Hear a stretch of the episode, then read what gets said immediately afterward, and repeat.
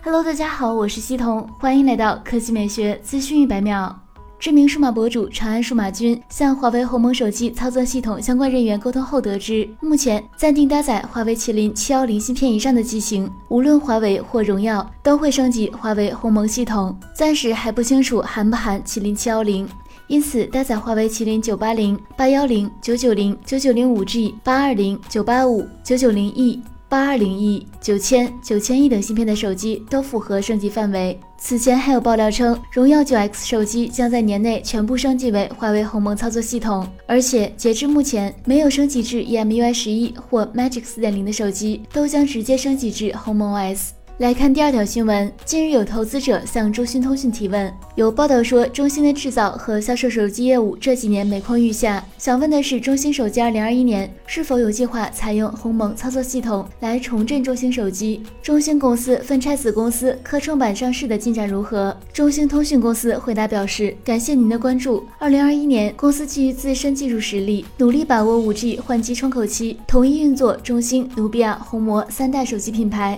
全面展开。运营商和公开市场运作，实现手机业务的发展。公司没有计划采用鸿蒙操作系统。关于子公司分拆上市情况，公司会根据战略规划和业务开展情况，对子公司经营进行管理。好了，以上就是本期科技美学资讯一百秒的全部内容，我们明天再见。